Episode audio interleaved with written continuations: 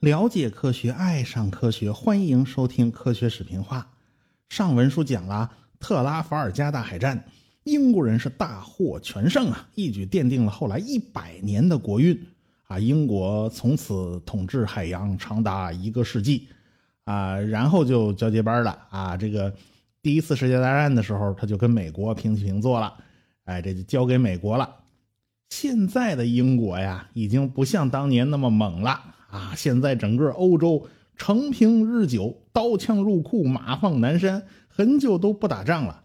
现在欧洲七个主要的强国水面作战驱护舰加起来已经不及我国一个国家的水面舰艇数量，这在一百年前呢，它是不可想象的。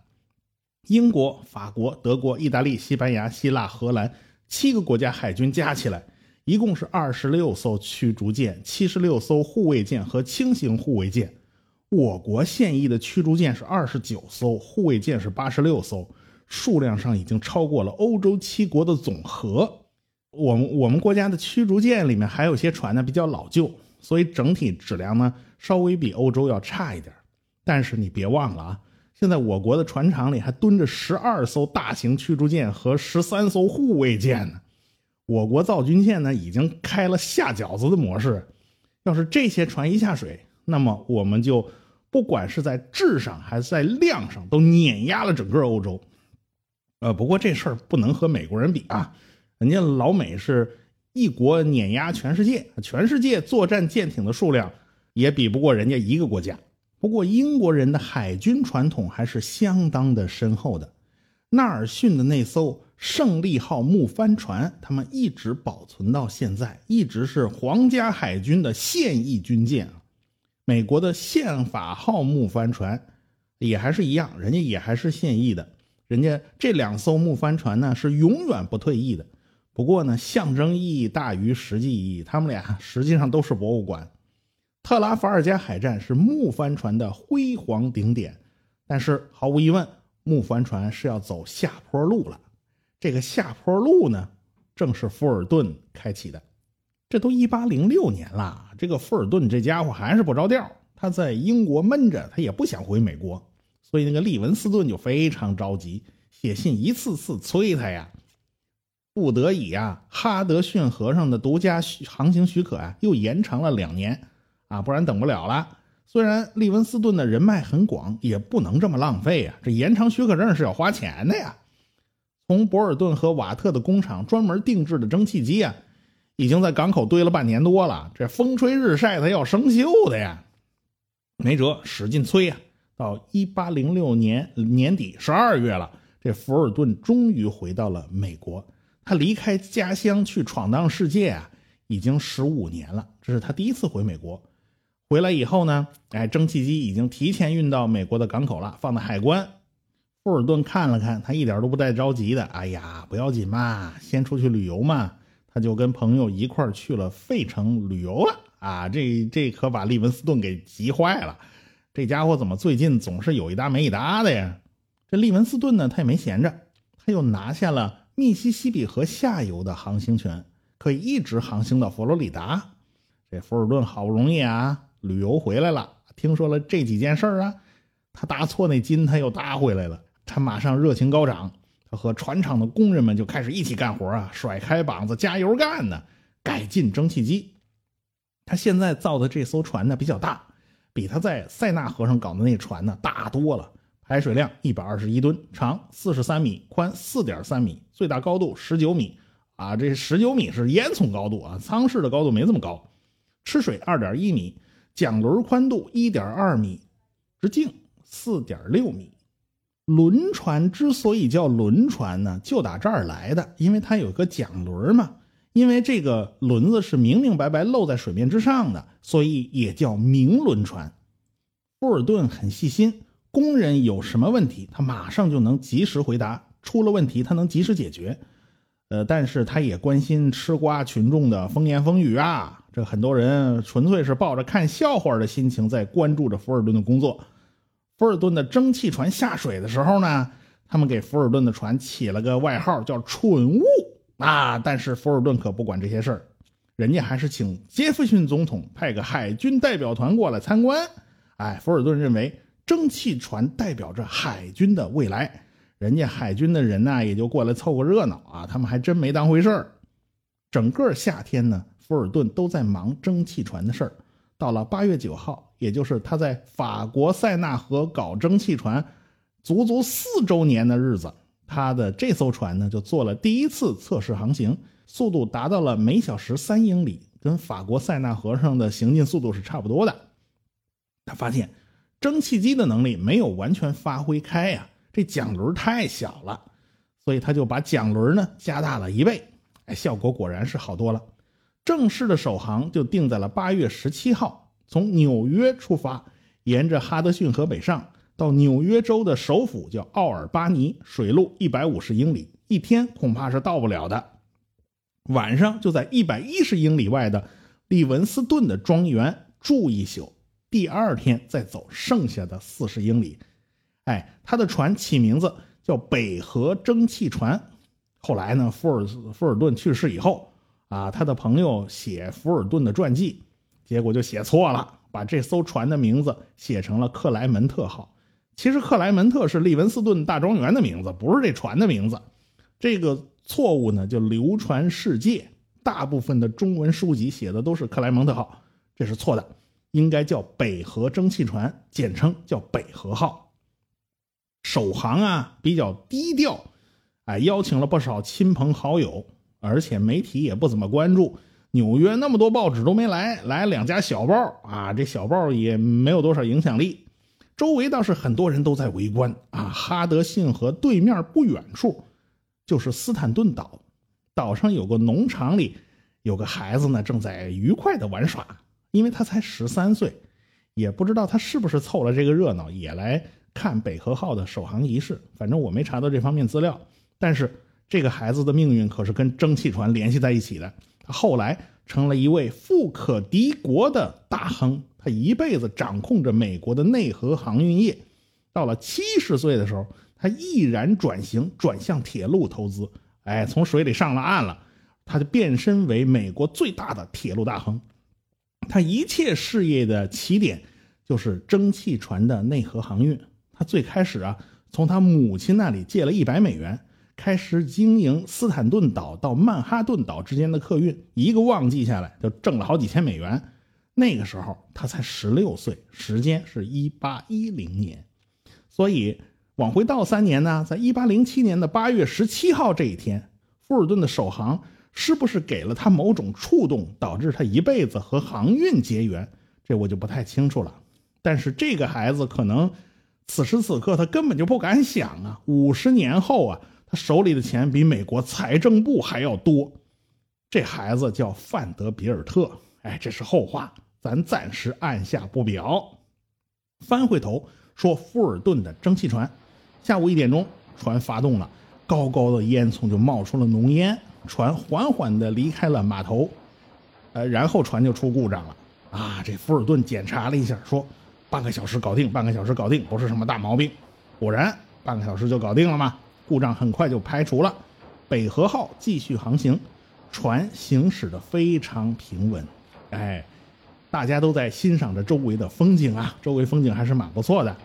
慢慢的，到了黄昏时分，船上就点起了蜡烛，所有的女士们都在船舱里的帆布床上休息，这男士们都在上层甲板上聊天。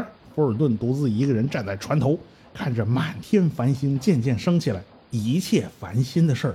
全都扔到脑后去了，看着这个满天繁星啊，多么陶醉啊！专心致志地欣赏着夜空，啊，周围其他船上的水手呢，人全都吓坏了，啊，这个是个是个什么怪物啊？你怎么这这这船还这么大动静？夜里黑灯瞎火看不清楚，甚至当时有船员是吓得趴在船上不敢不敢抬头，这至于的吗？这胆子也忒小了，可能那时候船上的水手啊都没什么文化啊，这没见识过。水手们没见识过这玩意儿啊，这岸上的农民伯伯他也没见过。后来有报纸报道，有个农民也是在夜里看见对面模模糊糊来了一团光，还时隐时现的，而且还有轰鸣声。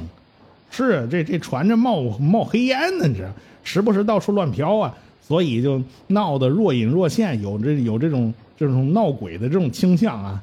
这农民吓得摸头就跑啊，可了不得啦，出妖怪了。他到了家还惊魂未定，人家问他你怎么了？他说河里出妖怪了，出这这这出什么妖怪了？他的原话是魔鬼藏在锯木机里头显灵了。这都哪儿跟哪儿的？这锯木机怎么还能受月日精月华？这这这闹鬼是怎么着？第二天下午一点钟，船航行了一百一十英里，到达了。克莱门特庄园，就是利文斯顿的大庄园。利文斯顿当然很开心呐，他祝贺福尔顿：“哎，看来呀，您呐要名留青史了。在这个世纪内啊，这个蒸汽船远航欧洲也不是不可能的事儿。您是会改变整个时代的。呃，这么办吧，咱们咱们两家结亲吧。这个利文斯顿就把自己的堂妹介绍给了福尔顿啊。几个月后，两个人就订了婚。哎，这个福尔顿和利文斯顿就成了亲戚了。”在利文斯顿的庄园休息了一晚上，第二天接着上路。哎，这早上出发，下午五点钟左右到达了纽约州的首府奥尔巴尼。扣除停船休息的时间，花了三十二个小时。他们呢，从奥尔巴尼返航纽约，这个速度呢就快一点，三十个小时就够了。因为呢是顺流而下，哈德逊河上有个地方很特别。河面在这儿呢，突然拐了一个九十度的大弯在这个地方，所有的船都要减速行驶，富尔顿他们也不例外，在这个地方就放慢了速度，因为前面要拐个九十度的直角弯嘛。因此，在河拐角那地方有个灯塔，你不放灯塔，它夜里容易出危险呢。岸边有一大片灰色的堡垒，这个地方是个易守难攻、扼控咽喉的要塞。这是一个控制哈德逊河的好地方，就有一小群士兵啊，就跑到岸边，好奇的看着富尔顿的蒸汽船。这地方啊，地理位置非常重要，所以在独立战争期间，华盛顿就在这儿建立了这个要塞，这就是西点要塞。这儿离纽约八十公里，就在哈德逊河上。五年前，杰斐逊总统批准成立一座军事学院，就设立在了西点要塞。这儿就是后来大名鼎鼎的西点军校。世界上有四座著名的军事学院：英国的桑赫斯特皇家军事学院、美国的西点军校、法国的圣希尔军校和苏联的弗龙芝军事学院。这些军事学院是出了很多名将的。但是，我这里话要讲清楚啊，前三家桑赫斯特、西点和圣希尔直接面对高中招生，目标是把普通老百姓训练成合格的军人。训练成合格的连排长，但是伏龙芝军事学院则不同，人家培养的是团以上的军官，你起码是个营长，你才能报考伏龙芝呢。承担的任务是不一样的。美英法三家高级军官另外有培训学校啊，只是不太出名罢了。但是西点那草创时期是十分寒酸的，说是军事学院，第一期学员十个人，教官呢也多不了几个。负责警卫的是二十四名炮兵和十八名工兵，他们没事呢就在草地上愉快的玩耍，要不就闲逛。所以遇到福尔顿的蒸汽船路过，他们能不跑出来看热闹吗？平时他遇不上嘛。那个时候西点军校在军队里不受人待见啊，待遇上很差，那基本上就属于后娘养的，所以管理十分混乱啊，也十分涣散。未来的西点之父很可能这个时候就是正混在士兵堆里头，拥到河岸上去看福尔顿的蒸汽船。哎，等着，这西点军校不是已经建立了吗？为什么说未来的西点之父呢？没错，这个人呢叫塞耶，他很可能就在看热闹的士兵堆里啊。他一八零八年才从西点军校毕业的。詹姆斯门罗担任总统以后，他一八一七年到西点来视察。看到西点的景象啊，差点把门罗总统那鼻子给气歪了。这学校禁闭室关着十几号学生啊，禁闭室的墙上画满了骂校长的漫画。这西点当时的校长啊，实在不招人待见，他任人唯亲啊，这连入学考试他都给免了啊，谁入学谁不入学看他高兴，闹得这学校乌烟瘴气，看着不顺眼的学生他就关禁闭。可有些学生得到他的纵容，随便胡搞，这可就把门罗总统气坏了。校长必须撤换，换谁呢？就换了这个1808年的毕业生赛耶，这个家伙就成了不二的人选。果然，此人成了真正意义上的西点之父，大力整治西点军校。西点军校终于成了培养高质量连排级军官的军事学院。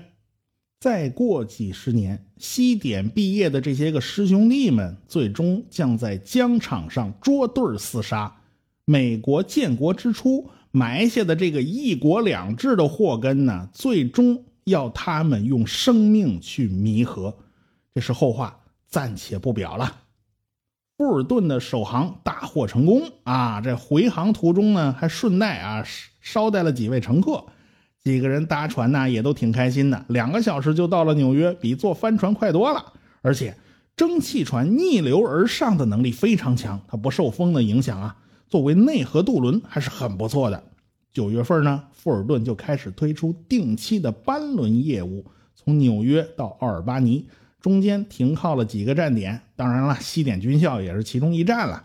推出以后呢，大受欢迎，很快船上就挤了一百人呢。富尔顿赶快扩大业务，到最后，富尔顿搞了十七条船来经营这哈德逊河与密西西比河下游的航运业务。对于富尔顿来讲，搞发明、发明蒸汽船，这只是他一小部分工作。他真正的身份是 CEO，他掌管公司的各个部门。一方面要迅速开展商业业业务，另一方面要打压对手，保持垄断地位。啊，挑战者里边偏偏就有个熟人，那就是利文斯顿的那亲戚，叫史蒂文斯。这个史蒂文斯本来就投资过飞奇的蒸汽船公司。但是飞奇那个蒸汽船公司收益不太好，后来这飞奇还死了啊！但是史蒂文斯自己不服气啊，他觉得我也能当发明家。其实他是一律师啊，但是他对各种机械他一点都不陌生。所以当年啊，这个史蒂文斯看着利文斯顿和利文斯顿的堂妹夫富尔顿自己拼拼凑凑就搞出个蒸汽船，他心里非常不服气。你不就会买吗？是吧？你蒸汽机你又不是自己造的，你从瓦特那订购的，是不是？你有脸没脸？你也号称发明家啊？你看我那蒸汽船啊，我那蒸汽机都是改进过的，体积小巧，一艘很小的船都能装上去。你别说，史蒂文斯的那艘小船呢，它用的不是明轮，它用的是螺旋桨。当时螺旋桨在使用上还是有困难的。你造个小船没问题啊，你造大了就麻烦了，因为。螺旋桨必须在船底上开个洞，然后把这大轴伸出去，驱动螺旋桨。哎，这密封就很成问题了。最近闹出新闻了，英国的航空母舰伊丽莎白女王号刚刚下水试航不久，就发现这推进大轴它漏水，一小时能漏进了两百升。现在呢，就开回普斯茅斯去修理了，是不是要返回原来的生产厂去修理？这就不好说了。现在你搞不好这大轴都漏水，你像当年就更别说了。但是像富尔顿那样，那搞个明轮，搞个桨轮，它没这问题。那个轴啊，在吃水线之上，它不需要在船船底钻洞，所以后来没没辙。这个史蒂文斯后来也是用明轮推进的。这个富尔顿本来想啊，也大家都是亲戚，干脆我们出让五分之一的股份，你入伙。有钱大家一起赚嘛，但是这个史蒂文斯不干，他看不上福尔顿，你那也叫发明家，不屑于你与你为伍啊。福尔顿首航成功以后五个月，史蒂文斯的船叫凤凰号，他也搞出来了，就在纽约和布伦瑞克之间搞航运，结果人家利文斯顿拿出法律大棒，一棍子就把史蒂文斯给打晕了，人家有垄断权呢，是吧？这地方。蒸汽船就只许人家经营哎，史蒂文斯不服气啊！内河航运你怎么能玩垄断呢？这条河上的蒸汽船只能是你家的，那别人家的不行，这没有道理呀！但是人家拿到授权书啦，你没辙呀。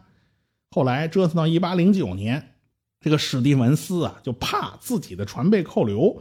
万一我在纽约州这儿我被扣了怎么办呢？那到别的河流上去航运不就完了吗？美国那么多个州啊，每个州法律不一样啊，这就留下了这种操作空间嘛。